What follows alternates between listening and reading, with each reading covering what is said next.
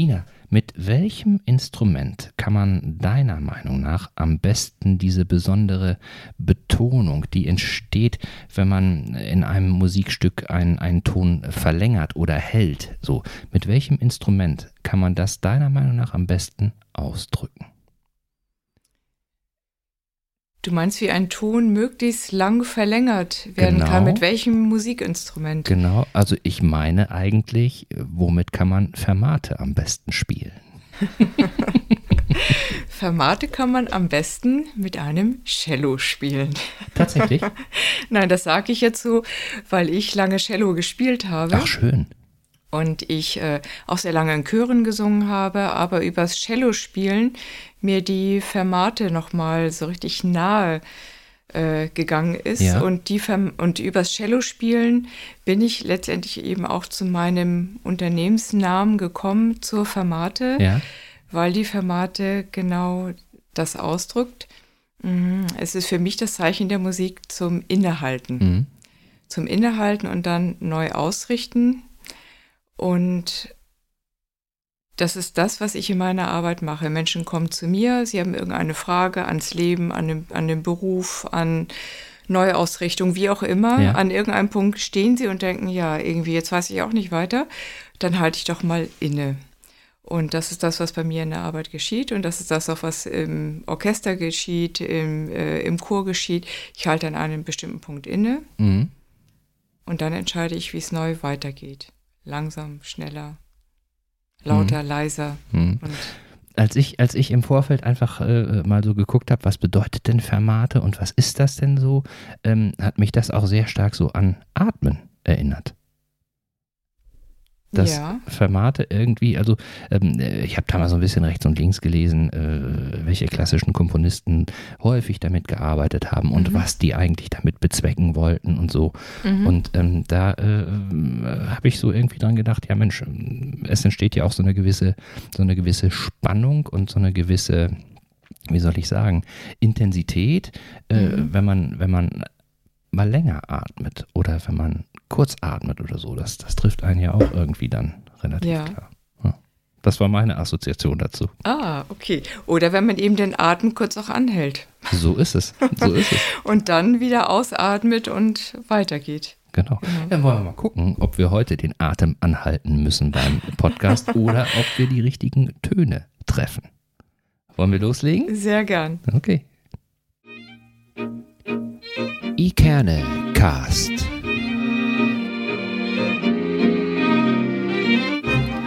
Der Podcast aus Eckernförde für Eckernförde. Hallo und herzlich willkommen zu einer neuen Folge vom Ikerne Podcast. Schön, dass ihr wieder mit dabei seid. Ich habe mich zuletzt mal hingesetzt und habe mal überschlagen, wie das Verhältnis von Frauen und Männern bisher im Ikerne Podcast so war. Ähm, Nehmt es mir nicht übel, aber in Ermangelung von detaillierten weiteren Informationen zu den Gästen habe ich jetzt mal von der Bezeichnung weiterer Geschlechterbezeichnung abgesehen. Ich hoffe, das geht für alle soweit in Ordnung.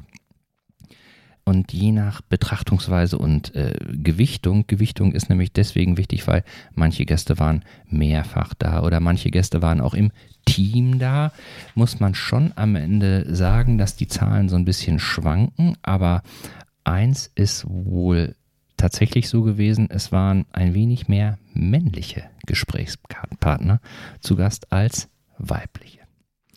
Ähm, muss ich aber auch ehrlicherweise sagen, bei der Auswahl der Gäste äh, habe ich darauf nicht bewusst geachtet, welches Geschlecht jetzt mein Gast hat.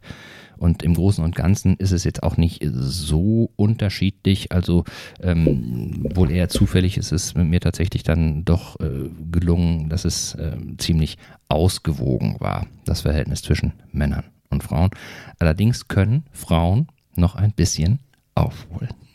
Und daher freue ich mich, heute wieder einen weiblichen Gast begrüßen zu dürfen.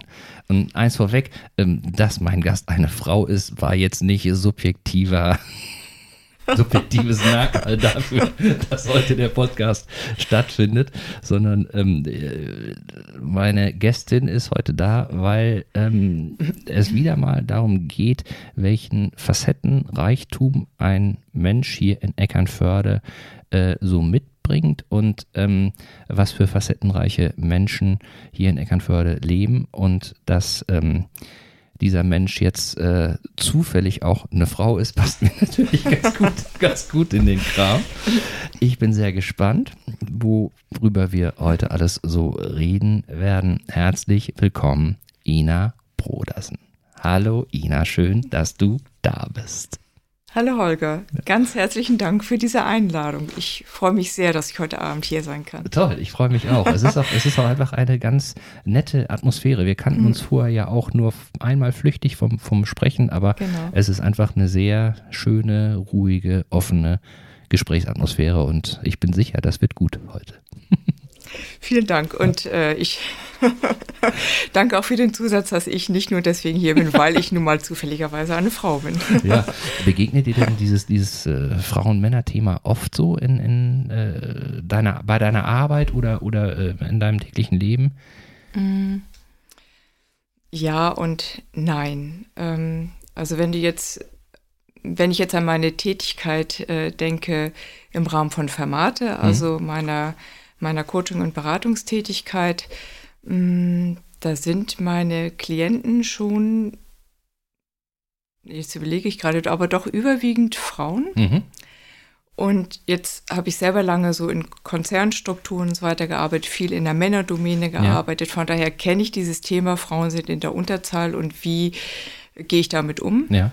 Und das begegnet mir durchaus auch in diesem Umfeld, dass mhm. ich äh, Frauen habe, die in einem beruflichen Umfeld sind, wo sie viel mit Männern zu tun haben und da auch mal die eine oder andere Frage kommt, also wie würdest du da vorgehen oder ich habe, äh, mir ist das und das da aufgefallen, äh, können wir darüber mal reden, um, wenn es um dieses Thema geht, wie positioniere ich mich oder wie gehe ich damit um, wenn ich als Frau in einem eher Männer ähm, geprägten Umfeld arbeite. Mhm. Also von daher, ja, habe ich damit auch manchmal zu tun. Mhm. Ich meine, das, das, das Thema äh, Gleichberechtigung und Emanzipation, das gibt es ja schon ganz lange, ja. aber äh, ich habe manchmal so das Gefühl, ähm, äh, wenn wir, wenn wir jetzt tatsächlich äh, da insgesamt schon als Gesellschaft äh, ein Schrittchen weiter wären, dann müsste nicht immer irgendwie jedes Jahr zu Anfang des Jahres äh, diese, diese äh, Gender Pay Gap äh, Debatte. Äh, also ich habe das ja. Gefühl, so täglich grüßt das Murmeltier. Ne? Einmal im Jahr wird gesagt, ja, die Frauen verdienen immer noch weniger in, in gleichen oder vergleichbaren Jobs so. Mhm. Da, ich kenne mich dazu wenig aus, da ist sicherlich mhm. viel auf dem Weg, aber eigentlich müssten wir, solange wie das Thema schon präsent ist, da eigentlich auch mal mit fertig sein, oder? Ja, das stimmt, das sehe ich auch so. ja, gut. Aber wir wollen, wir wollen nicht abschweifen. Wir wollen nicht abschweifen. Facettenreichtum ist das Thema. Ja. Und du hast gerade schon angedeutet, ähm, dein Job ist äh, Fermate Beratung. So. Mhm. Vielleicht für die, die dich noch nicht so gut kennen, magst du dich kurz vorstellen? Ja, also mein Namen äh, habt ihr schon, Ina Brudersen. Und ähm, ja, das, was ich betreibe, ist ein Seminar- und Ferienhaus. Also ich muss das, ich oder ich möchte das gerne so in diesem Zusammen mhm. Gesamtzusammenhang äh, beschreiben, weil mich das einfach auch ausmacht. Ähm, dieses Seminar- und Ferienhaus, das ist in Norby zu finden bei Riesebü und da ist im Erdgeschoss das Fermate zu finden und im Obergeschoss ist Norby Garden zu finden. Das mhm. ist unsere Ferienwohnung. Und ähm, beides macht mich eben aus. Ich habe ganz ursprünglich mal Hotelfachfrau gelernt. Mhm. Und darum fließt das auch in diese Ferienhausvermietung mit rein. Das ist so ein Stück weit auch mein Herzblut, Gastgeberin zu sein. Das mhm. war es schon immer. Und das äh, spiegelt sich da auch wieder. Mm, nach meiner Hotelzeit bin ich aber lange in die freie Wirtschaft gegangen, habe studiert und bin eben in diesen Konzernstrukturen lange äh, gewesen, habe da gearbeitet und habe dann irgendwann gemerkt, ja, ich ähm, das Angestellten-Dasein ist gut und schön, mhm. aber ich möchte doch lieber in die Freiberuflichkeit gehen. Und das habe ich ursprünglich gemacht äh, mit meiner Zusatzausbildung als Mediatorin. Mhm. Also Konfliktklärung in Unternehmen zwischen unterschiedlichsten Parteien. Damit bin ich eigentlich in die Freiberuflichkeit gegangen und äh, habe da gemerkt, naja, dieses, diese zwischenmenschliche Arbeit. Das ist das, was mich wirklich ähm, fasziniert, mhm. wo ich selber viel lerne, wo ich irgendwie vielleicht auch ein Händchen dafür habe und habe dann aber gemerkt, ja, also rein über Konflikte zu reden oder Konflikte zu klären, das macht nur bedingt zufrieden, weil mhm. man nur so punktuell in Situationen reinschaut. Aber Konflikte haben ganz viel mit den Strukturen zu tun. Wenn die Strukturen in Unternehmen falsch aufgesetzt sind, dann baden Menschen das hinterher mhm. aus. Aber es hat auch viel mit den Menschen an sich zu tun. Also mit der Persönlichkeit, mit unterschiedlichen Persönlichkeiten, mit Themen, die Menschen mit sich rumschleppen und mhm. dann auch mit in die Arbeit bringen. Und da habe ich gedacht, ja, da möchte ich noch mehr lernen. Mhm. Und darum habe ich mich da eben weitergebildet. Und das sind meine beiden Schwerpunkte, die ich mit Fermate habe. Einmal Organisationsentwicklung und ähm, aber eben auch Persönlichkeitsentwicklung. Und mhm. das ist so wirklich mein Steckenpferd geworden, die persönliche Entwicklung von Menschen.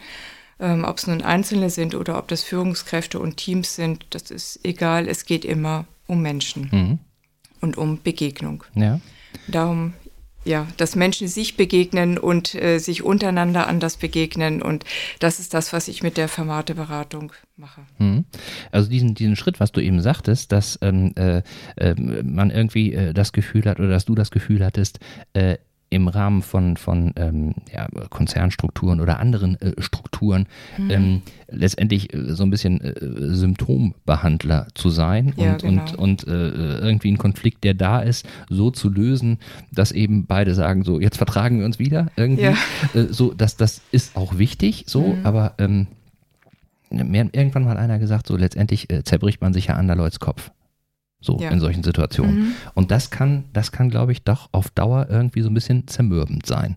Weil man ja, es ist ja, so, so ist zumindest meine Erfahrung, es ist ja nicht so, dass, äh, sagen wir mal, äh, sich die Konfliktsituationen nicht wiederholen würden es ist ja so, dass du da ja schon irgendwelche Muster dann immer mal wieder, oder könnte ich mir vorstellen, dass, dass mhm. Konflikte ja auf bestimmten Mustern auch, auch beruhen so.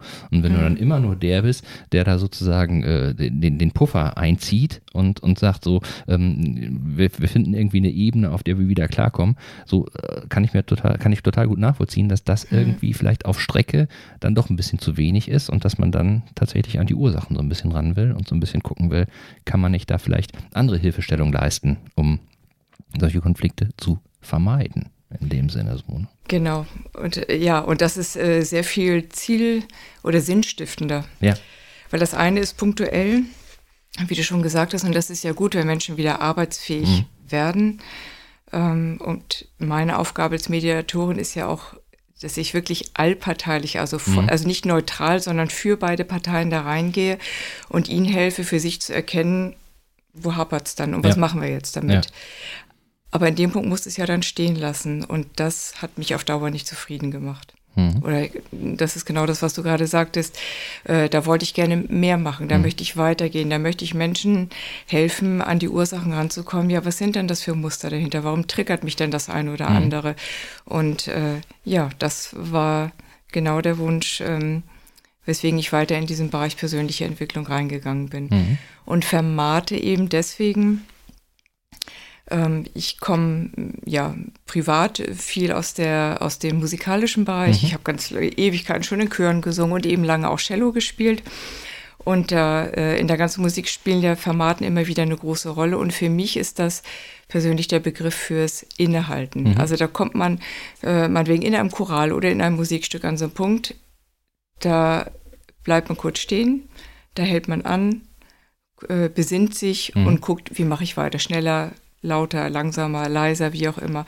Und das auf meine Arbeit übertragen ist, Menschen kommen zu mir mit irgendeinem Thema, halten im Rahmen dieser Beratung im Coaching inne und dann gucken wir gemeinsam, wie wollen sie sich neu ausrichten, mhm. neu aufstellen, beruflich neu orientieren, private Entscheidungen treffen, wie auch immer.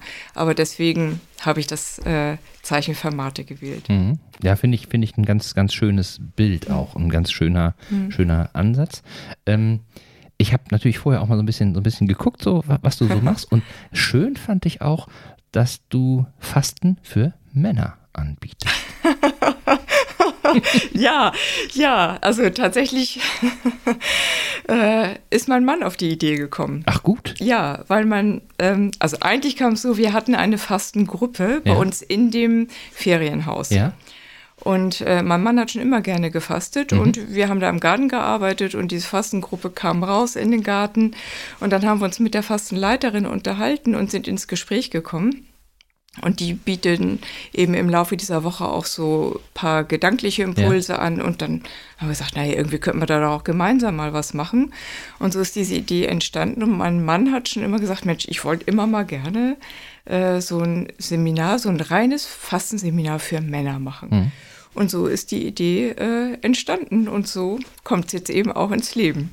Das ist, das ist äh, äh, äh, klasse. Und ähm, was ja auch, also was mich immer wieder fasziniert, äh, das Fasten für Männer hatte ich ja jetzt bei dir auf der Website gesehen. Ja. Jetzt gerade am Wochenende habe ich ein langes Gespräch mit äh, einer Freundin geführt, die ich bestimmt 20 Jahre oder so nicht mehr richtig, richtig gesehen hatte. Immer mal so punktuell, ne, dass sie mal zu Besuch war, aber ich kenne die schon lange, aber wir hatten äh, nie so regelmäßigen Kontakt und ähm, die äh, erzählte mir und äh, wollte, wollte irgendwie mal wissen, was ich davon halten würde. Die hat sich selbstständig gemacht als Fastenleiterin.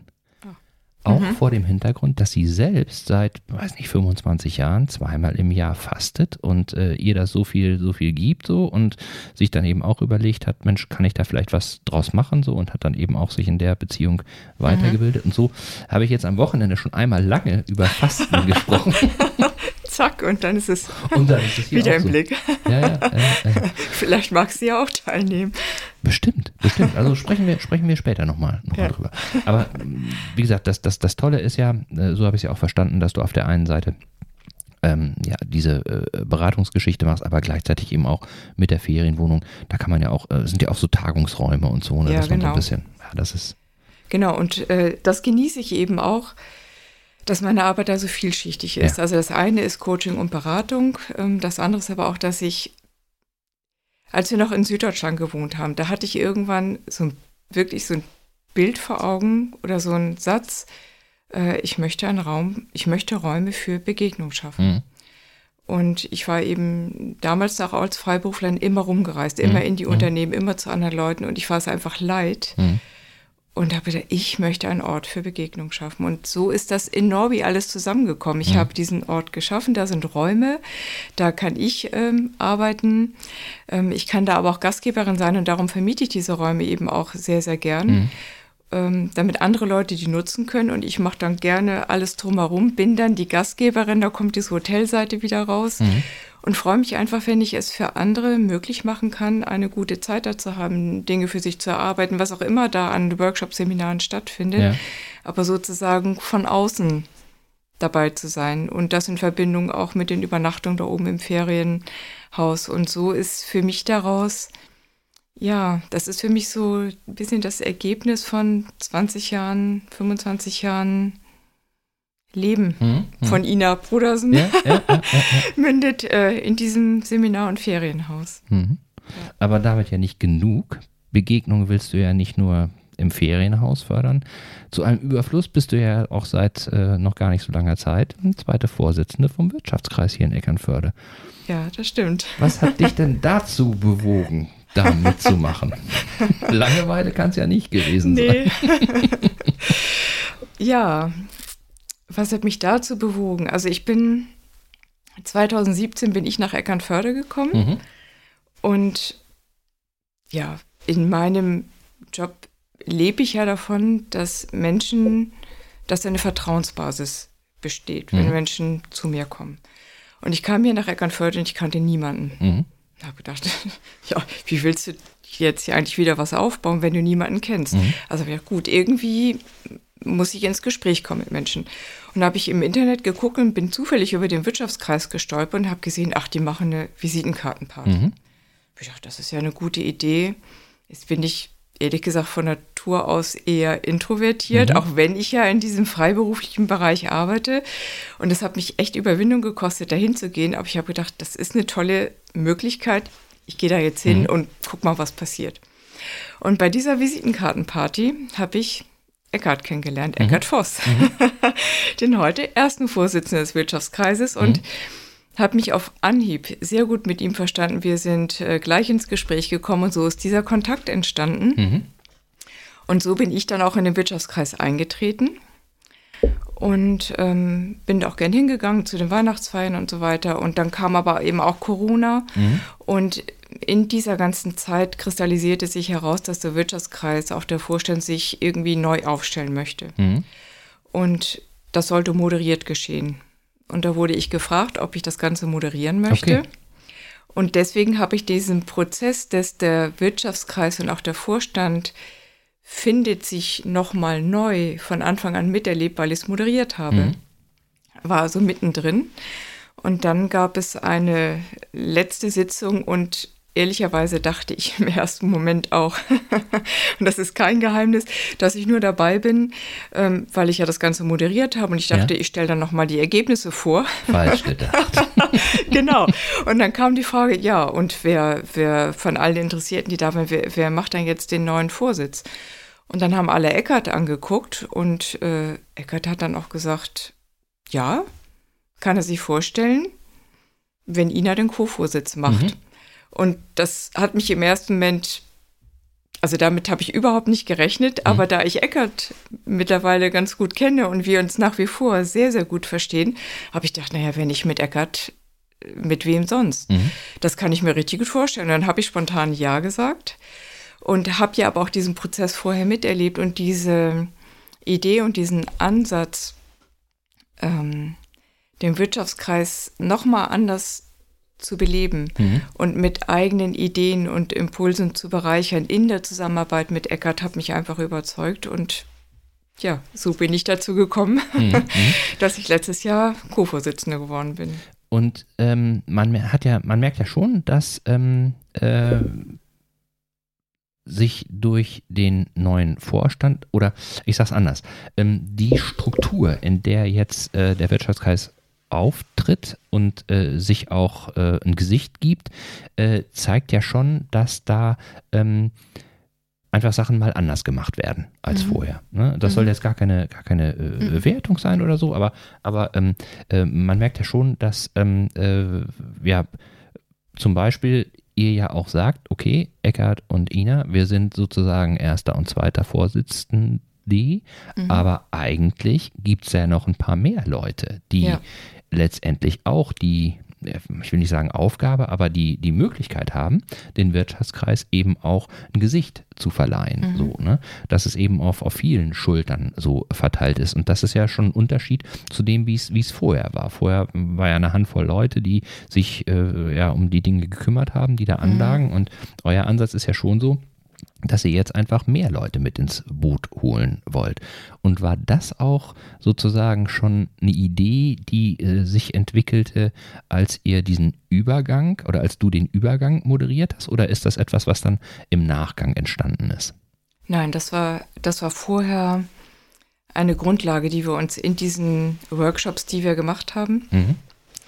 ähm, das ist die Grundlage, die wir uns da gelegt haben weil sich da sehr genau angeguckt wurde, wie ist es in der Vergangenheit gelaufen, was mhm. wollen wir davon übernehmen, aber was wollen wir eben auch anders machen. Und da war ganz klar der Tenor, der Wirtschaftskreis soll mit vielen Gesichtern verbunden werden. Mhm. Ähm, die Aufgaben, die da anstehen, das, was wir uns da vornehmen, soll insofern auf mehrere Schultern verteilt werden. Einmal damit der Wirtschaftskreis mehr Gesichter hat. Ja. Aber auch, äh, wir haben sehr genau geguckt, so, wo sind denn die Stärken des jeden? Also, wo möchte sich denn auch jeder einbringen? Weil nicht jeder hat Lust, sich bei allem einzubringen. Ja. Ja. Und das haben wir uns vorher sehr genau angeguckt. Das haben wir auch mit denen, die Interesse hatten, sich für den Vorstand ähm, zur Verfügung zu stellen, besprochen, dass das der Ansatz ist, die Idee. Und deswegen haben wir uns das im Vorfeld auch angeschaut. So, was kann jeder, wozu hat jeder Lust? Ähm, macht nur mit, wenn ihr auch bereit seid, das ja, dass das auf mehr Schultern verteilt wird, mhm. aber dass es auch mehr Gesichter nach außen gibt. Und von daher haben wir da von Anfang an eine andere Basis geschaffen. Mhm. Und wir haben auch von Anfang an daran gearbeitet oder darauf m, Wert gelegt, dass klar ist, dass wenn dieser neue Vorstand zusammentritt mhm. und Entscheidungen anstehen, mhm. weil das ist das, was ja oft schwierig ist, wenn man so mit 14 Leuten zusammensitzt und man will eine Entscheidung treffen. Dann haben vielleicht zehn sagen ja und vier sagen mhm. nö. Mhm. Und daran scheitert es ja dann oft. Und dann werden keine Entscheidungen getroffen. Aber dann hat man wieder kein Gesicht mhm. und das ist nicht gut. Und das haben wir im Vorfeld auch mit allen klar gemacht, dass es diesen, diesen Mehrheitsentscheid gibt. Also dass wenn eine Mehrheit sich für ein Ja entscheidet, für egal was, dann ist klar, dann tragen auch die, die Nein gesagt mhm. haben, die tragen das dann im Sinne des Wirtschaftskreises mit. Mhm. Und das haben wir vorher sehr genau abgefragt. Seid ihr dazu bereit, mhm. so zu agieren?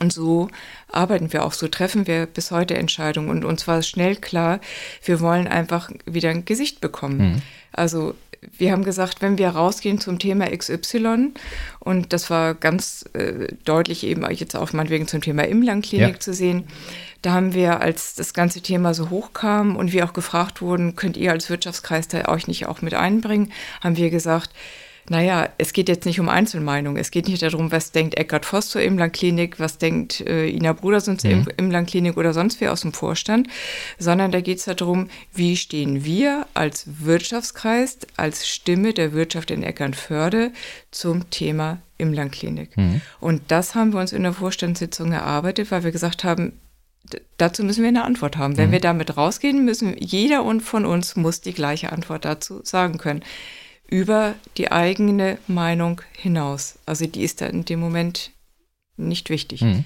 sondern äh, wie denken wir als Wirtschaftskreis darüber? Und das klappt wirklich gut. Und ich glaube, damit stehen wir jetzt auch anders da. Und ja, Eckert und ich sind vielleicht die zwei Gesichter, die man am meisten mhm. sieht.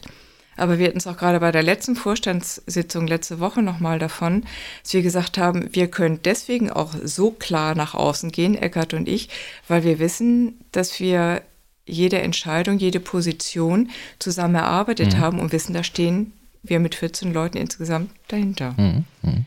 Ja, und das ist sicher etwas, was sich ähm, verändert hat.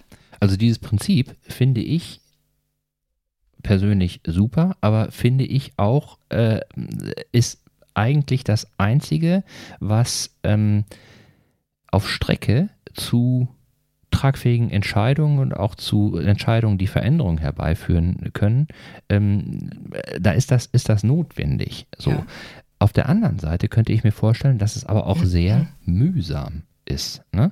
weil ähm, der Weg dahin, ne, äh, oder wir sehen es ja äh, jeden Tag in der EU, diese mhm. Konsensualgeschichte, dass alle 27 dann äh, einstimmig zum Beispiel äh, beschließen müssen, dass jetzt mhm. ähm, äh, irgendwer in die EU aufgenommen wird. So, ne? mhm. ne? Und wenn einer sich querstellt, so, dann geht es eben nicht. Ne? So, mhm. ähm, ähm, umgekehrt das hinzukriegen, dass man tatsächlich demokratisch legitimiert funktioniert, aber eben auch dann ja, keinen hat, der querschießt. Oder äh, mhm. tatsächlich die, die, die innere Überzeugung auch hat, okay, ich hätte es vielleicht anders gemacht, aber wenn wir insgesamt so entscheiden, mhm. dann trage ich das mit, äh, sozusagen die persönliche Eitelkeit auch ein bisschen zurückzunehmen und so weiter.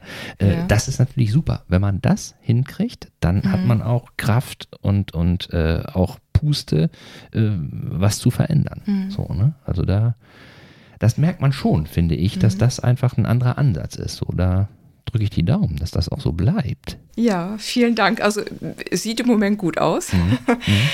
mhm. das war uns auch von Anfang an sehr, sehr wichtig, dass wir gesagt haben, wir können nur vorne stehen ja. oder rausgehen, wenn das von allen mitgetragen wird. Mhm. Und das klappt, glaube ich, auch deswegen gut, weil wir sehr viel Wert darauf legen, dass wir uns menschlich immer auf Augenhöhe begegnen, dass mhm. es da kein Oben, Unten gibt, dass es kein, jeder kann andere Meinungen haben, aber dass es am Ende immer, es ist, hat für mich auch viel mit Respekt vor dem anderen Total, zu tun. Ja. Und das versuchen wir sehr vorzuleben, auch Eckert und ich. Und wir auch gesagt haben, das, was wir gerne oder was uns beiden sehr wichtig ist, ist, ein hohes Maß an Austausch, an Kommunikation, an mhm. Transparenz, mhm. an wirklich sehr wertschätzendem und menschlichem Umgang miteinander, ohne dass das jetzt ähm, eine aufgesetzt, irgendwas Aufgesetztes mhm. hätte. Äh, dass wir schon Tacheles auch reden und klare Meinung haben, aber immer gucken, wie sagen wir das? Mhm. Wie, wie bringen wir es rüber? Wie wir sehr uns, also uns beiden es sehr wichtig ist, ähm, immer so, ein, so, eine Atmosphäre zu schaffen, ich will dich verstehen. Mhm. Und wenn du anderer Meinung bist, dann will ich verstehen, warum.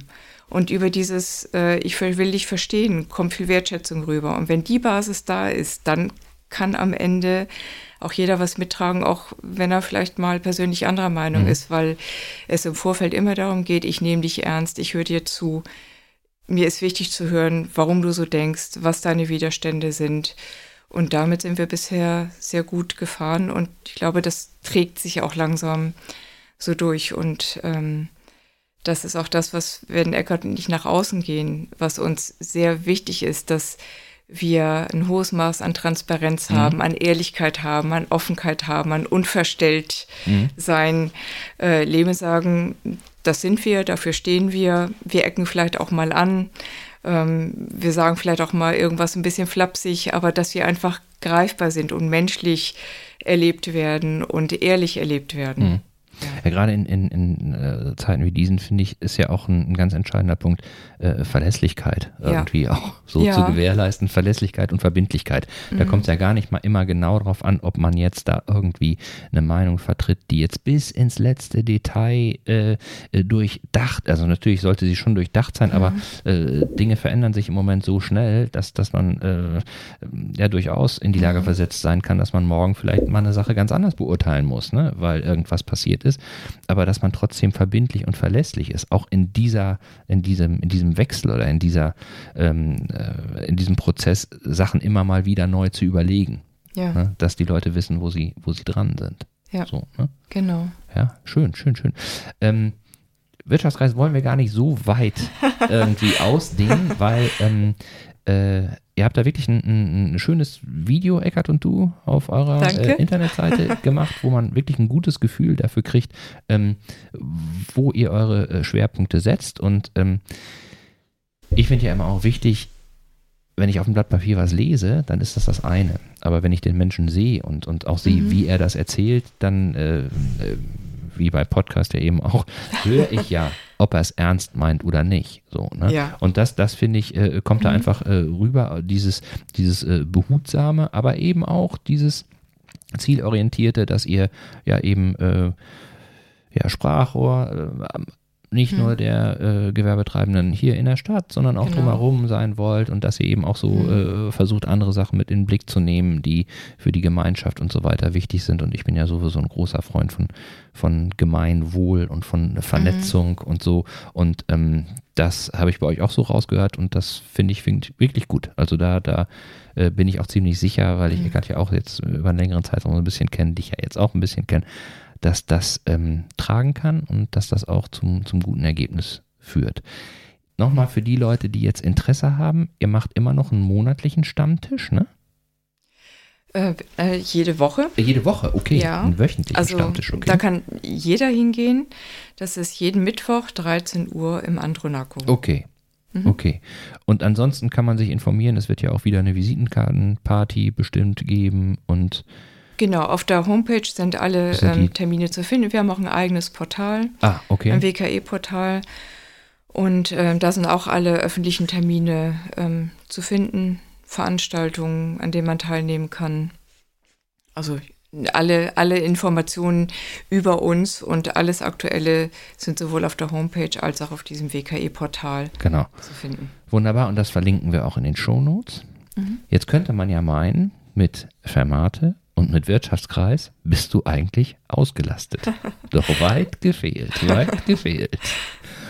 Dann hast du noch ein neues Projekt entwickelt. Die Human Libraries. Ja. Erzähl doch mal, was das ist, was das sein könnte. Ja, das ist ein echtes ähm, Herzensprojekt von mir.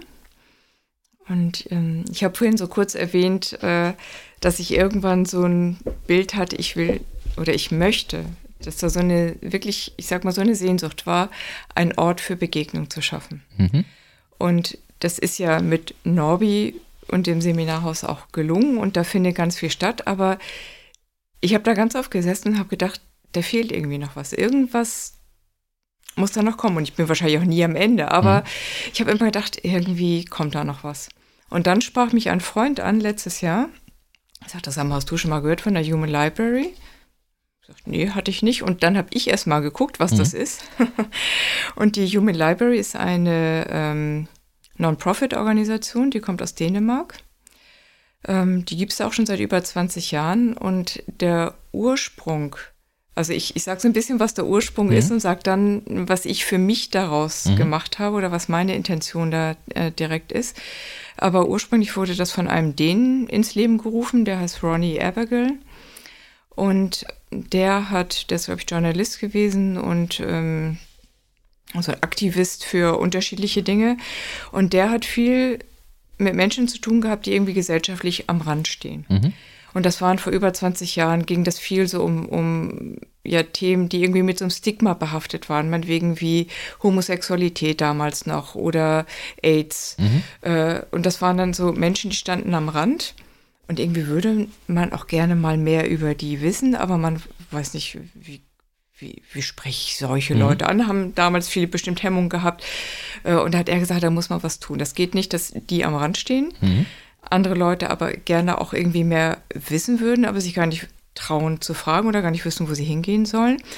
Und er hat gesagt, das geht nur über Begegnung, mhm. also über Miteinander reden. Und da hat er ursprünglich die Idee gehabt, ähm, ich schaffe Begegnung in Form von ja, Human Libraries, also menschlichen Bibliotheken. Ja. Das heißt, Menschen stellen sich als lebendes Buch zur Verfügung und kann, an, meinetwegen zum Thema AIDS, äh, mhm. äh, da hat sich damals ein AIDS-Kranker zur Verfügung gestellt und äh, jemand konnte als Leser kommen und sich so ein Buch für eine halbe Stunde ausleihen und damit ins Gespräch kommen. Mhm. Und das hat er in Form so von öffentlichen Cafés äh, äh arrangiert. Und das ist mittlerweile eine Organisation, die gibt es in 70 Ländern. Mhm. Und ich habe mir das angeguckt und habe gedacht, das ist eine super Idee und das greife ich auf ähm, und möchte das gerne hier in Eckernförde etablieren. Mhm. Und habe dann gedacht, mir geht es gar nicht nur um Menschen, die äh, mit irgendeinem Stigma behaftet sind, sondern mir geht es generell um Begegnung, mhm. weil ich der festen Überzeugung bin, dass man an jeder Begegnung etwas lernt, mhm. dass es für beide Seiten gut ist, für denjenigen, der erzählt und für denjenigen, der zuhört. Und ich fand aber diese Idee eines lebenden Buches äh, sehr, sehr schön. Also, dass ich so punktuell in das Leben eines anderen reinschauen darf mhm. und darüber für mich als Leser etwas mitnehme, aber gleichzeitig dieses lebende Buch auch was lernt und auch über den Mut, sich zu öffnen mhm. und was von sich preiszugeben, selber daran auch wächst. Und diese Idee der Begegnung fand ich einfach wunderschön und habe gedacht, das greife ich auf. Und ähm, habe das dann erweitert, ja, um Themen, die eine gewisse Brisanz haben. Mhm. Ja, gut. Aber für mich geht es ganz viel auch um Lebensgeschichten, die Mut machen. Mhm. Und das ist ja das, womit ich beruflich auch zu tun habe. Ich habe so oft äh, bei meinen Klienten schon gedacht, Mensch, die sind ja an Wendepunkten, wenn die zu mir kommen, an Umbruchsituationen, in, in Krisen, in, in schwierigen Situationen. Mhm. Und die meistern diese Situation und die gehen da raus und die gehen da stärker raus und äh, die haben für sich daran was gelernt. Und da habe ich schon so oft gedacht, Mensch, das, davon könnten doch so viele profitieren, wenn mhm. da andere auch das hören könnten, diese Geschichten. Wie habe ich diese Wendepunkte gemeistert? Was hat mir dabei geholfen? Welche Stärken sind daraus erwachsen? Da habe ich gedacht, das möchte ich aufgreifen. Ja, und dann ergab sich die wunderschöne Gelegenheit, ähm, da habe ich gedacht, ja, wie, wie, wie setze ich das auf? Ja, ja. Und ich wollte es ja gerne auch in Eckernförde machen. Ich hin und her überlegt, wie kann ich das am besten machen? Und dann sind mir die vier langen Nächte im November in den mhm. Blick gefallen und habe gedacht, die lange Nacht der Literatur, das ist ja die Idee. Mhm. Es hat mit Büchern zu tun, es ist eine öffentliche Veranstaltung. Ähm, so eine Art der Veranstaltung in der Bücherei zu machen, mhm. das ist eigentlich der perfekte Einstieg. Mhm. Und dann habe ich Andrea Stefan kennengelernt, die mhm. Kulturbeauftragte, und bin mit Andrea äh, Born ins Gespräch mhm. gekommen. Und dann war ganz schnell klar, ja, das passt da wunderbar rein. Und das schieben wir da noch mhm. mit rein. Ich war recht spät dran. Ja, und so hat letztes Jahr im November die erste Human Library in der ähm, Stadtbibliothek, äh, in der Bücher Stadtbücherei stattgefunden. Und ähm, ich habe fünf Bücher dann gefunden, die sich zur Verfügung gestellt haben, eine Dreiviertelstunde lang Einblick in ihr Leben zu geben. Und dazu, das ist, das sind Lebensgeschichten gewesen, die Mut machen, aber auch die Bücher, diese lebenden Bücher, ich habe mich ja mit Vorfeld, im Vorfeld mit Ihnen unterhalten, die bedurften natürlich auch ein gewisses Maß an Mut, Total. Ja. sich da einem, ja, sich zu öffnen, ohne zu wissen, wer kommt da, Genau, wie viele fremde kommen, Menschen fremde Menschen ja. stellen mir Fragen, ich, ich mache mein Buch auf, äh, was passiert da und es war eine ganz wunderschöne Veranstaltung und ich kannte ja alle so ein bisschen im Vorfeld und es waren fünf Bücher eben, die gekommen sind. Wir haben sie auf Leseecken dann verteilt und am Anfang bin ich rumgegangen und das war noch so ein bisschen, ich habe so richtig gemerkt, naja, so ein bisschen, man muss sich noch so einschwingen, sich finden. Und je länger das gedauert hat, ich habe es richtig gemerkt, wie die Stimmung so dicht wurde. ja. Immer dichter und immer intensiver und es irgendwie auch stiller wurde und die neue Le Leute näher rangerückt sind. Und ähm, ja, alle sind da anders rausgegangen, als sie reingegangen sind. Das glaube ich, das glaube ich. Nur für mich, ich war jetzt, ich war jetzt nicht da. Habe das selber nicht mitbekommen. So, jetzt, ähm, äh, wie, wie kann ich mir das denn vorstellen? Also, da ist dann jemand, der hat eine besondere Geschichte in sich. So. Fängt der von sich aus einfach an zu erzählen, so wie man ein Buch aufschlägt, dass er sagt, ich bin dann und dann geboren, jetzt mal aus der, äh, irgendwie in die Kladde gesprochen, und dann ist mir das und das passiert und so und so äh, war die Entwicklung? Oder ist es so, dass einer dann äh, aus dem Publikum ihn fragt, erzähl doch mal, oder dass die Zwischenfragen stellen oder so? Ist es eher so ein, so ein, ja, letztendlich wie ein Hörbuch, was der Betroffene selbst dann so von sich aus erzählt? Oder ist es eher so ein, so ein dialoggeprägtes Erzählen? Oder ist es ganz unterschiedlich? Wahrscheinlich ganz unterschiedlich, ne? Der eine so, Also der es, andere so. es ist immer individuell, aber sagen wir mal, so vom Grundthema her ist es schon so, dass das Buch, Ja. also das lebende Buch, anfängt zu erzählen. Ja. Und es erzählt auch nicht das ganze Leben, sondern es geht ja viel um diese, um ein bestimmtes Thema. Hm? Äh, meinetwegen hatten wir da meinetwegen das Thema Brustkrebs oder Mhm. Flucht aus Syrien ähm, oder vom Maschinenbauer zum Waldorflehrer. Mhm. Also ganz äh, unterschiedliche Themen. Und rund um dieses Thema fängt das Buch an zu erzählen, Mhm. so wie du gesagt hast, das ist so schön. Also das Buch wird aufgeschlagen so und ja, fängt an zu erzählen Mhm. oder der Leser hört eben so, Mhm. ah, okay. So, und da hat man so einen Einstieg. Und dann ist es kennst du ja vielleicht auch, wenn man ein Buch liest, dann liest man das mal kurz beiseite und man fragt sich dazu Genau. irgendwas. Dann kommt einem Gedanke und dann verfolgt man den und. Genau, und, Ja. und den kannst du dann da eben laut aussprechen Ah, okay. und das Buch das fragen. So, aber ja, wie hast du denn das oder jenes gemacht? Mhm. Oder wie bist du denn dazu gekommen? Oder Mhm. warum hast du das nicht anders gemacht? Also das, was man sich vielleicht so Mhm. im Stillen sonst fragt. Und darüber kann Dialog dann entstehen. Und werden Fragen beantwortet, dann geht es wieder weiter. Und das hängt eben so ein bisschen davon ab, wie viele Fragen kommen, ähm, welche Fragen kommen. Kann man im Vorfeld nicht planen. Mhm. Aber der Einstieg geht darüber, das Buch öffnet sich, fängt an zu erzählen und dann kommen die, Mhm. die Fragen, die einem dazu einfallen. Was würdest du denn sagen, äh, welche Menschen sind denn für Bücher geeignet sozusagen, um ein Buch zu sein? Klar, da muss ein initiales Erlebnis irgendwie eine, eine Rolle gespielt haben, aber hast du, hast du das Gefühl, dass da noch irgendwie eine, eine, eine andere äh, Dimension oder eine andere Voraussetzung äh, da mitgebracht werden muss, um, um das, ähm, um ein lebendes Buch zu sein, sozusagen? Also- Oder kann jeder ein lebendes Buch sein? Also grundsätzlich, glaube ich, kann jeder ein lebendes Buch sein. Mhm. Mm, Was man braucht, ist die Bereitschaft, Mhm. sich zu öffnen, dieses vielleicht ein Stück weit über diesen einen, ja, diesen einen, dieses eine Quäntchen Mut zu haben, zu sagen, so, ich setze mich jetzt dahin, ich weiß nicht, wer kommt, Mhm. aber ich bin bereit, über mich zu erzählen. Diese Bereitschaft muss da sein, zu dieser Offenheit. Mhm. Und das mag ja nicht jeder. Mhm. Ähm, ich denke mal, das ist die, die einzige echte Voraussetzung, weil letztendlich, glaube ich, hat jeder Wendepunkte im Leben Mhm. erlebt, die sich lohnen, gehört zu werden und an denen man äh, als Leser lernen kann, über die man ins Gespräch kommen kann. Mhm. Ähm, Gibt es denn da auch so Spielregeln? Weil ähm, ich habe auch mal so ein bisschen so ein bisschen geguckt, so äh, woher kommt die Idee und, und wie ist es Mhm. umgesetzt. Und da war, ähm, bin ich eben auch mal darauf gestoßen, dass am Anfang eben auch wichtig war, dass man sozusagen so einen geschützten Raum hat. Sowohl für das Buch als auch für die Leser, also mhm. für die Leier und Endleier, so haben die das da einmal genannt, mhm. so, dass es da mhm. eben so einen geschützten Raum gibt und dass es aber eben auch äh, quasi so, so Spielregeln gibt. Ich sage jetzt mal ganz platt, ähm, genauso wie man in ein äh, von der Stadtbücherei ausgeliehenes Buch keine Eselsohren reinmacht, ne? Mhm. so hat man sich da auch irgendwie an so ein bisschen Spielregeln. Gibt es das auch oder, oder ist da äh, alles kann, nichts muss sozusagen? Mm, es gibt so zwei, drei Dinge, die mir sehr wichtig sind. Mhm. Und das hat wieder viel mit Respekt zu tun. Mhm. Und das ist einmal, dass das Buch jederzeit sagen kann, die Frage möchte ich nicht beantworten. Ja. Ich finde, das ist eine Grundvoraussetzung. Ja. Und das Zweite ist, ähm, dass wenn jetzt bei so einer Veranstaltung, jetzt hatten wir da ja fünf Bücher, mhm. Und da kam die Frage auf, ja, ich kann mich ja gar nicht entscheiden. Mhm. Ich möchte am liebsten zu allen Büchern hingehen. Ja. Kann ich da nicht mal so von einem zum anderen gehen?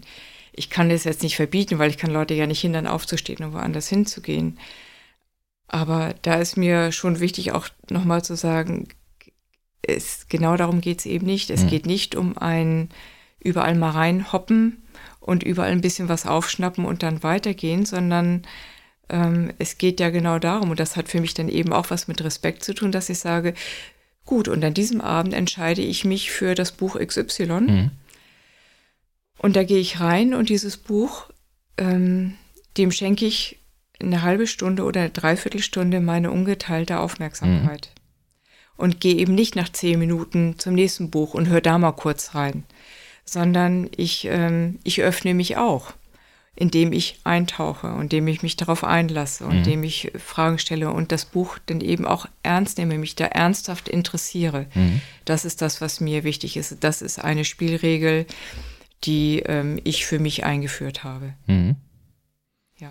Ja, ist auch, glaube ich, glaube ich, äh, ganz wichtig, dass man das, dass man das, oder äh, wenn man das so hört, dann könnte man natürlich auch denken, Mensch, da erfahre ich äh, äh ich will jetzt nicht sagen äh, sensationslüsternde Dinge, aber mhm. da erzählt mir jemand äh, äh, Dinge, die er vielleicht nicht so vielen Menschen erzählt hat und ja, eben wie, ich will nicht sagen, die, die große deutsche Zeitung so, aber dass man da einfach irgendwas erfährt, einfach weil man es erfahren will. So, darum ja. geht es ja eben nicht. Und, nee, und das, genau. das äh, ist, glaube ich, auch schon ganz wichtig, das eben klar zu machen, dass da mhm. eben schon ja, Mut ich glaube, auch Überwindung dazu gehört. Ne? Also äh, sich als Buch zur Verfügung zu stellen und dann, weil ähm, ist bei uns im Podcast ja auch so, ich weiß ja auch nicht, äh, was ich, was ich vielleicht alles erzähle und an der einen oder anderen Stelle mhm. äh, gebe ich auch persönliche Sachen preis. Ja. So, ne? Und das ist da ja nochmal eine ganz andere Qualität an persönlichen Sachen. So. Und da ähm, äh, gehört ja schon dazu, dass man so selbstsicher ist und sagt, okay, wenn ich das jetzt erzähle, dann ist es raus, dann mhm. kann ich es nicht mehr kontrollieren, was daraus mhm. gemacht wird, so. Aber ich habe keine Angst davor. Ja, also die lebenden Bücher, mit denen ich im Vorfeld auch gesprochen habe, die als der Abend dann kam und wir ja. es das erste ja. Mal gemacht haben, haben wir gesagt, ja, ich bin schon noch ein bisschen aufgeregt, mal gucken, was so passiert. Und ähm, wie du gerade eben schon gesagt hast, man redet ja nicht über irgendein Sachthema, ja. sondern man redet über was ganz äh, privat-persönliches. Und es gibt so einen schönen Spruch von äh, Hermann Hesse, es wird alles gleich ein wenig anders, wenn man es ausspricht. Mhm. Und das ist genau das, was passiert. Und diesen Mut muss man haben, sich darauf einzulassen. Mhm. Und alle haben aber gesagt, alle Bücher, mit denen ich bisher zu tun hatte, gesagt haben, oh, es war schon, ich habe mich ein bisschen so überwinden müssen, jetzt auch wirklich anzufangen. Mhm. Und vielleicht habe ich auch an der einen oder anderen Stelle was gesagt, das hätte ich mir vorher gar nicht so überlegen mhm. können. Aber dann ist es schon ausgesprochen und dann ist es im Raum und ich kann es ja auch nicht mehr zurücknehmen. Aber dass alle gesagt haben, also es hat doch fast so was Heilsames. Also mhm. dieses, ich habe es ausgesprochen und damit hat das Thema, das, um was es geht, nochmal eine andere Realität bekommen, aber auch eine andere Verarbeitungsmöglichkeit. Also es passiert wirklich viel in einem selbst und daran auch die Leser teilhaben zu lassen. Das ist so das Quäntchen Mut, aber bisher war das jedes Mal so, dass die Leute gesagt haben, ja, das ist für beide Seiten eine absolute Bereicherung gewesen. Und das ist das, worum es mir geht, auch grundsätzlich mit, die, mit der Human Library. Es geht für mich darum, den eigenen Horizont zu erweitern. Mhm. Es geht darum, ich glaube nicht, dass man Vorurteile jemals ganz vermeiden kann, aber sie äh, ja, sich selbst zu sagen, ja, ich, also die Bereitschaft zu haben, Dinge äh, vielleicht auch mal anders zu sehen, anders mhm. zu betrachten, äh, neu kennenzulernen. Ähm, ich denke da auch zum Beispiel auch so an Berufe, äh, über die man so ein bestimmtes Bild hat, äh, die man sich aber vielleicht auch mal anders anschauen kann. Ähm, ja, aber das so, es geht mir eben um Horizonterweiterung, um Begegnung, mhm. um, ähm, um auch an Begegnung wachsen. Mhm. ja, auch, auch so, so, so, so, ein Punkt, einfach auch mal was auszuhalten oder auch mal was stehen zu lassen. Daran muss ich ja, jetzt gerade so denken. Ja, das ne? stimmt. Weil, mhm. weil ähm, äh, im Moment äh, ja, wird ja häufig so erzählt, ach, die Gesellschaft ist gespalten und es sind so viele mhm. unterschiedliche äh, äh, Dinge unterwegs und irgendwie ist es so, dass ähm, all das, was, was vielleicht vor einer Zeit mal da war, dass man sich gegenseitig unterstützt und so, dass das alles weniger wird. Ich persönlich habe nicht den Eindruck. Ich glaube, mhm. ich glaube, glaub, ähm, wie du eben schon sagst, dass auch mit Eckart, du das, was du vorlebst sozusagen, dass mhm. das äh, äh, kriegst du dann auch, äh, kann man wieder sagen, irgendwie Karma und so weiter, weiß ich nicht, mhm. aber, aber ich, ich denke immer, du kannst nur das von anderen Menschen auch irgendwie einfordern, was du selber bereit bist zu geben. So. Und wenn du es selber gibst, so, dann geben die Leute das auch zurück. Mhm. So, dann sehen sie, der geht in Vorleistung oder der, der, ja. Ne, und, und dann haben die auch mhm. gar keine, gar keine Bedenken, dann eben mhm. auch irgendwie in gleicher Art und Weise das zurückzugeben. Ähm, wie kamen wir jetzt drauf? Ähm, dass ja, die, die verstehen lassen können. Genau, genau. Ähm, äh, dass, dass, dass, dass es einfach auch dazu führen kann, wenn man mal irgendwie eine andere Lebensgeschichte hört, so, äh, dass man so merkt, ich muss das jetzt gar nicht irgendwie einordnen für mich. Ich muss das gar nicht äh, bewerten. Ich muss das gar nicht gut oder schlecht finden, sondern es gibt es einfach. Es ja. gibt einfach Menschen, die so gelebt haben oder die solche Erlebnisse gehabt mhm. haben. So. Mhm. Und das finde ich, kann einen auch total stärken. Ne? Ja. Dass, dass, dass, ja. Man einfach, dass man einfach wirklich sagen kann, okay, hätte ich anders mhm. gemacht, ist mhm. nicht meine Meinung, Mhm. Aber es darf es geben. Mhm. Es darf es einfach geben. Und es ist gut. So. Ja, schön, ist. dass du das nochmal so sagst, weil genau darum geht es eben äh, nicht bei der Human Library, dass, dass es eine Diskussion wird. Mhm.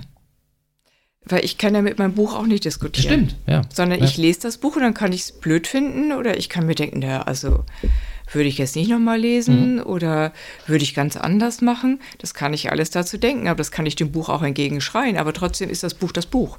Und äh, danke, dass du das nochmal so sagst. Ge genau das ist ein Unterschied. Es ist eben keine Unterhaltung im herkömmlichen Sinne, wo man womöglich noch versucht, den anderen davon von irgendwas zu überzeugen, ja, ja, ja. sondern ich darf eintauchen, aber ich bin angehalten, das eben so stehen zu lassen. Das wäre im Übrigen auch noch so eine Spielregel. Mhm. Das kann man jetzt schwer so im Vorfeld sagen. Das ist, ja, Ergibt sich aber dann, aber glaube ich, ergibt, auch ja, aus, aus, genau. aus, der Sache.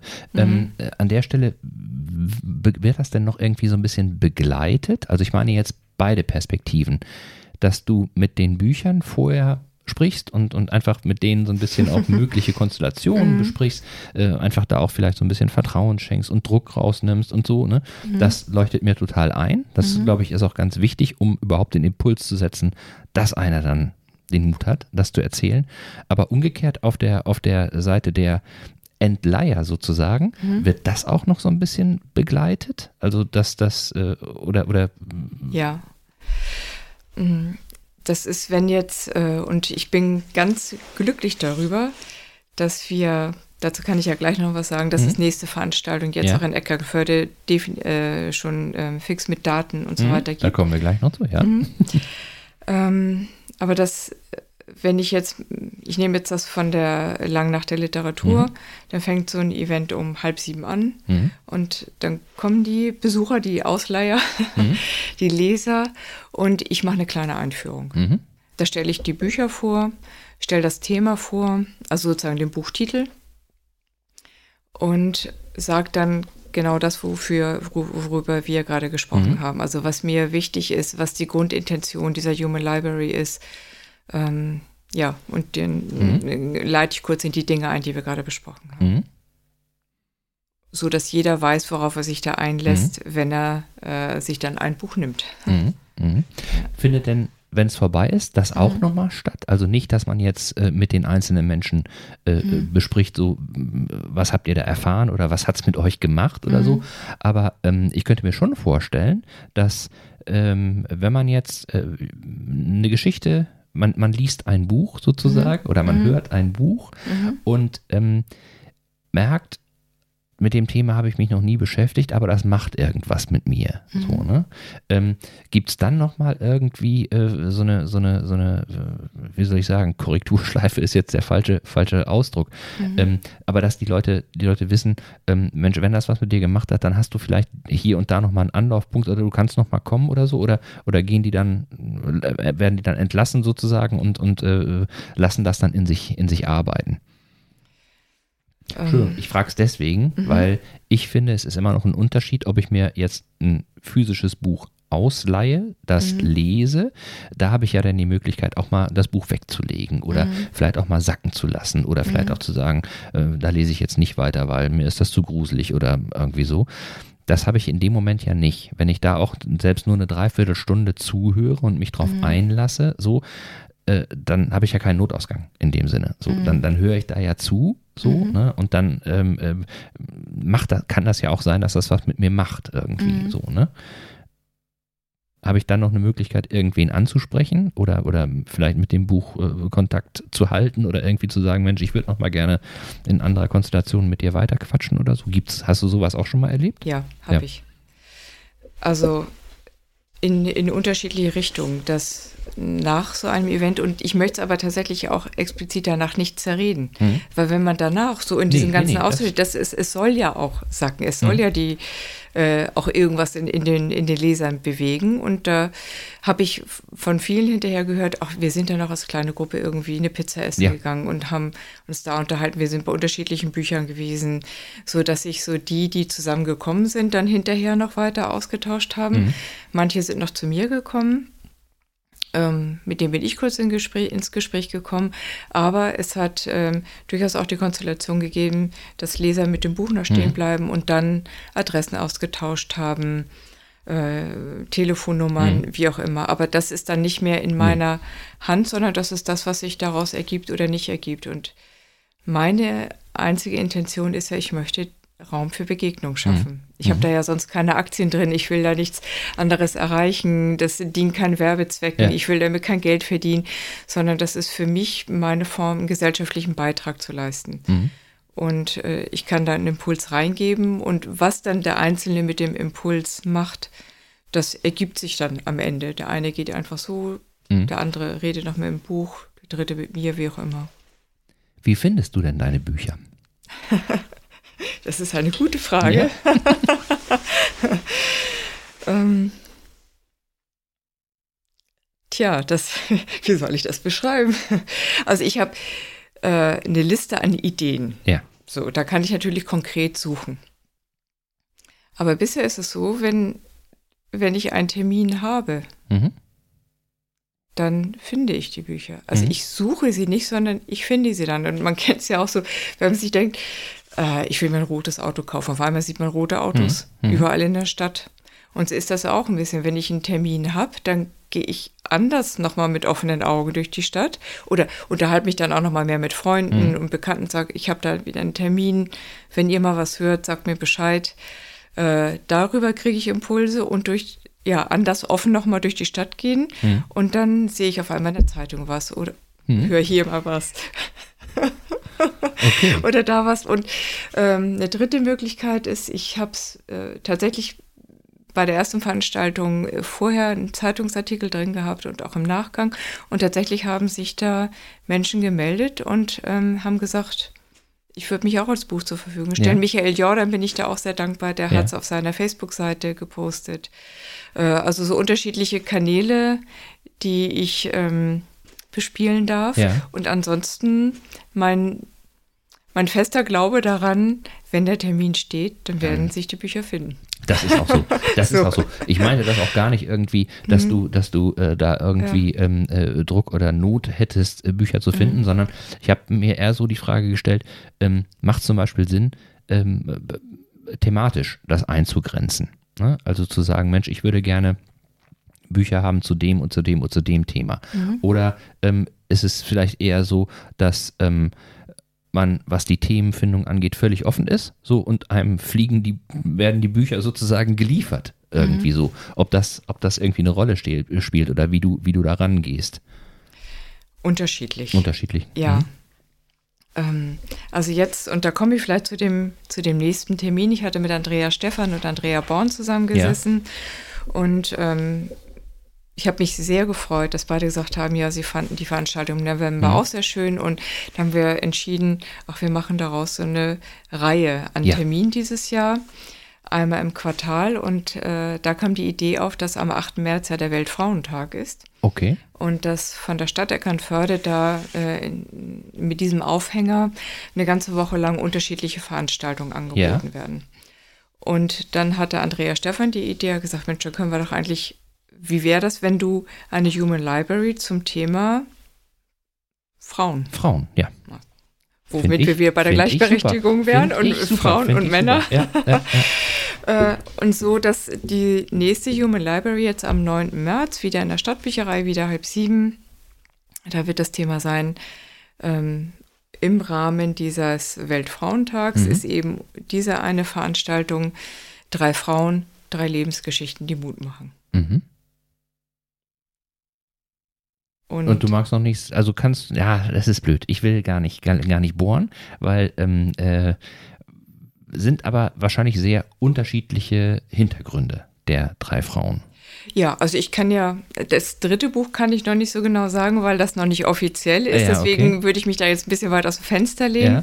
Aber bei den ähm, beiden Frauen, die schon fest zugesagt haben, geht es einmal ähm, um das Thema, wie, äh, wie ist das, wenn man als an sich gut situierte Frau ähm, im, im Leben, wie kommt jemand, wie ich, sagt diese Frau, ähm, dazu, dass sie irgendwann in einem Frauenhaus landet. Mhm. Und wie ist das, in einem Frauenhaus zu sein? Wie kommt man da wieder raus? Wie kommt man da überhaupt rein? Mhm. Was hat sie daraus gelernt? Wo steht sie heute? Ähm, ja, das ist das eine Thema. Das zweite Thema ist eine Frau, die als Sechsjährige mit ihren Eltern aus der DDR geflüchtet Mhm. ist, aber das als Kind ja gar nicht so präsent hatte und Mhm. sich gar nicht verabschieden konnte. Und was heißt das, wenn man geht, ohne sich verabschieden zu können als Kind und in eine neue Welt reingeworfen wird? Ähm, ja, wie, wie wächst man da auf? Wie, was passiert da mit einem? Man hat alles hinter sich gelassen, man Mhm. hat nichts dabei. Äh, von heute auf morgen ist das Leben anders, ohne dass mir das vorher wirklich klar ist. Und was hat das mit, mit ihr gemacht, Mhm. als DDR-Flüchtlingskind hier in der Bundesrepublik anzukommen ähm, und hier aufzuwachsen, sich in einer neuen Welt zurechtzufinden, aber eben auch immer diese Vergangenheit zu haben, die ich nie so abschließen konnte. Mhm. Das ist eine zweite Geschichte und das ist auch eine, was sehr Spannendes, was, was sich daraus an Stärken für sie entwickelt hat, aber wie es sie auch am Anfang geprägt hat, also durch welche Täler sie da gegangen ist. Ähm, das ist eine, eine zweite Wendepunktgeschichte einer, ja, sehr beeindruckenden Frau. Mhm.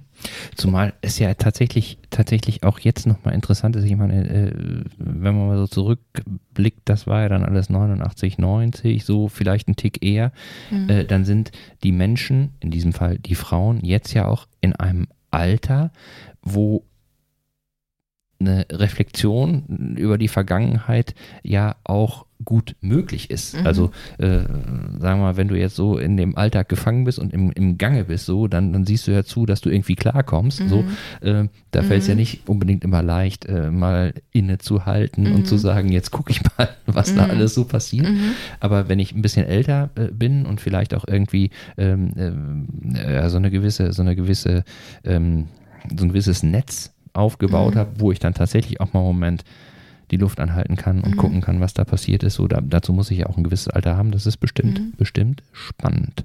Ja, wobei sie selber gesagt hat, ich will ja jetzt gar nicht so viel Nee, vorwegnehmen, nee, aber dass sie ähm, erst im Rahmen des 30-jährigen Mauerfalljubiläums. Okay. das erste Mal über ihre Vergangenheit geredet hat. Mhm. Und das, ähm, hat Folgen gehabt, aber es hat natürlich auch Konsequenzen gehabt, dass sie nie darüber geredet hat. Mhm. Ja, und mehr nehme ich mal gar nicht vorweg. Mhm. Es ist ja ihre Lebensgeschichte und ja, aber eben auch was sehr Spannendes. Beide, beide lebenden Bücher, sehr beeindruckende Frauen, voll aus dem Leben gegriffen sozusagen, voll im Leben stehend. Mhm. Also die beiden kann ich auf alle Fälle schon mal sagen und das dritte äh, entscheidet sich in den nächsten paar Tagen. Ja, aber wie schön, wie schön, dass das auch so eingebettet ist in den, in den äh, Weltfrauentag. Hätte ich Ja. jetzt nicht auf der Pfanne gehabt, dass der am 8. März ist oder am, äh, finde ich, finde ich super, dass das da eingebettet ist und dass man dann eben auch da tatsächlich das auch so aufbereitet, ne? Im, im weitesten Sinne, so dass man da einfach nochmal einen anderen Zugriff zu kriegen kann. Ja. Klasse. Super. Und sag Ja. mal, ähm, äh, das ist ja dann, das ist ja dann jetzt äh, schon so äh, geplant. 9. März ist das, ne? 9. Genau. März. 9. März, 18.30 Uhr. Und dann ist der Plan, das einmal so im Quartal zu machen.